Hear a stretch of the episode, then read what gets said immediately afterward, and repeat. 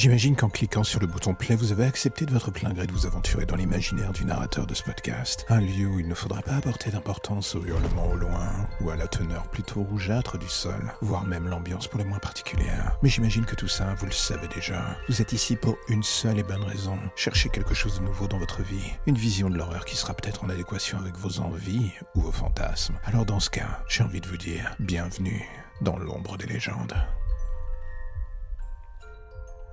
Vous savez quoi, je voudrais vous dire que la vie est un long fleuve tranquille, que quoi qu'il arrive, vous allez passer au travers de cette dernière avec un sourire magnifique. Je voudrais bien vous dire cela. Mais la vérité est que ça serait un mensonge. Vous allez en chier, vous allez en baver, vous allez chaque jour regretter l'insouciance de votre jeunesse. Ce moment où vous n'aviez pas conscience de la noirceur du monde. Car il faut bien que quelqu'un vous l'avoue. La vie est un long fleuve de merde et si vous êtes chanceux ou né du bon côté de la barrière, vous serez sur la rive pendant une grande partie de votre vie. Certes, l'odeur ne sera pas toujours folle, mais au moins vous aurez l'illusion du calme. Et pour les autres, le plus grand nombre, dire. Vous allez être avec les miens, vous savez, ces gens qui nagent justement dans l'ombre, dans la fange dont vous essayez plus ou moins de sortir. Pour nous, vous êtes des proies, tous représentant chacun un trophée pour des raisons diverses. La logique dirait que nous sommes des monstres, et à vrai dire, je vais même punir. Même moi, avec le temps, j'ai fini par accepter les faits. J'aime être dans l'ombre et tout ce que ça m'apporte. J'aime attendre le moment où vous vous approchez trop de moi ou d'un des miens, sans vous douter de ce qui peut vous attendre. Parfois le plus drôle, et que vous faites tout cela volontairement pour vous faire peur, pour tenter de vous brûler un peu, et de vous sentir vivant peut-être. Enfin du moins c'est ce que vous essayez de croire. Et parfois, là d'un coup, au milieu des victimes dont je ne me souviendrai même plus d'ici deux jours, il y a cette découverte. Ce moment un peu con où on se dit que la personne en face de soi a un potentiel qu'au-delà de son addiction au sale et à la déviance, il y a en elle ou en lui une sorte de joyau brut qu'on a envie de tailler. C'est toujours mieux que de vouloir lui trancher la gorge, vous me direz.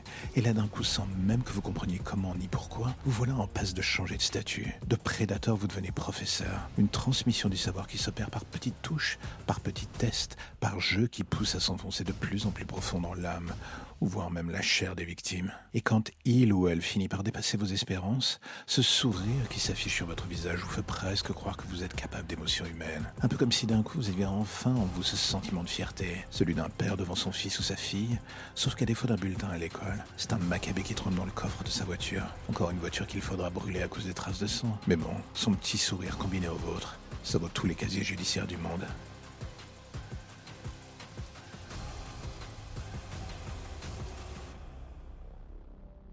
Quand la police arriva chez la famille Mitchell dans la banlieue de Washington ce soir de décembre, la logique aurait voulu que ça ne soit que pour un appel de routine. Un voisin avait mentionné des hurlements, sûrement une dispute de couple. Le genre de choses que les officiers pensaient pouvoir régler rapidement. Cela du moins c'était le scénario parfait. Celui qui se déroula sous leurs yeux était tout autre. Dès l'arrivée, et en posant un pied devant la maison, l'officier Sanders et son collègue Valdez eurent la désagréable surprise de voir un corps passer à travers la fenêtre du dernier étage de la maison. Tout ça avant de s'écraser sur le sol devant eux. C'était la fille des Mitchell. Sarah. L'impact lui fut fatal, mais ce qui traumatisa les policiers était le rictus déformant son visage, comme si elle avait vu le diable et avait préféré mourir que de lui faire face. Quelques secondes plus tard, arme à la main, les deux officiers entrèrent dans la maison. Ce qu'ils y trouvèrent n'avait rien du décor familial de rêve. Tout était dans un état atroce, comme si une bête sauvage avait commencé un carnage. Il ne fallut pas bien longtemps aux deux officiers pour que ce sentiment se confirme. Au pied des escaliers menant à l'étage, le corps démembré de Margaret Mitchell était visible, du sol plafond. Sanders finit par trébucher sur un morceau de corps et ne put réprimer une immense envie de vomir en voyant les morceaux de cervelle sur son uniforme. Valdez, lui, s'était déjà engagé dans l'escalier et en haut de ce dernier, il découvrit la partie inférieure du corps d'un homme tranché en deux de manière nette. Comment? Aucune idée.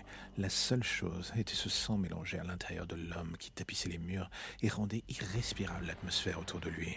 Quelques mètres plus loin, Valdez vit le reste du corps. C'était le père. Il avait sans doute tenté de ramper vers la chambre de sa fille, celle qui avait préféré sauter par la fenêtre que d'affronter le monstre responsable de ses atrocités. Et c'est alors qu'il pensait avoir tout vu, que la porte du fond du couloir s'ouvrit lentement devant Valdez, laissant apparaître un jeune enfant baignant dans son propre sang. La question qui traversa l'esprit du policier est est-ce qu'il avait vu les atrocités? Sûrement.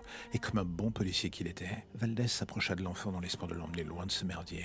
Mais plus il approchait justement, plus quelque chose le dérangeait. L'atmosphère, le côté stoïque de l'enfant, son regard sur lui, et c'est quand il arriva à moins d'un mètre qu'il comprit son erreur en croisant le regard de ce dernier, un regard de prédateur. Ce dernier lui sourit pour laisser apparaître une dentition pour le moins inhumaine. Dans son témoignage, Sanders, qui était encore au rez-de-chaussée, indiquait que tout ce qu'il avait entendu en premier lieu, c'était les hurlements de son collègue suivis d'une dizaine de coups de feu, et que lorsqu'il était arrivé, il avait retrouvé l'enfant les mains dans le corps de son collègue, enfin, dans le cadavre de son collègue, ou plutôt des morceaux. Sanders jura que l'enfant l'avait alors attaqué, et qu'il avait dû faire usage de son arme pour se défendre, finissant par le tuer. La balistique diagnostic indiqua que Sanders avait bien fait plus que tuer l'enfant. Il avait vidé deux chargeurs dans ce dernier. Quelques semaines avant le procès, Sanders quitta la police et tenta de se suicider. Une fois sans y arriver, et la deuxième fut la bonne. Il ne laissa qu'une seule vidéo en forme d'adieu, celle racontant beaucoup plus en détail ce qui s'était vraiment passé ce soir-là, loin du premier rapport de police qui n'indiquait que quelques détails, lui. Pour lui, l'enfant qu'il avait vu n'était pas un, c'est un monstre se cachant sous l'apparence de ce dernier. Et le plus effrayant dans l'histoire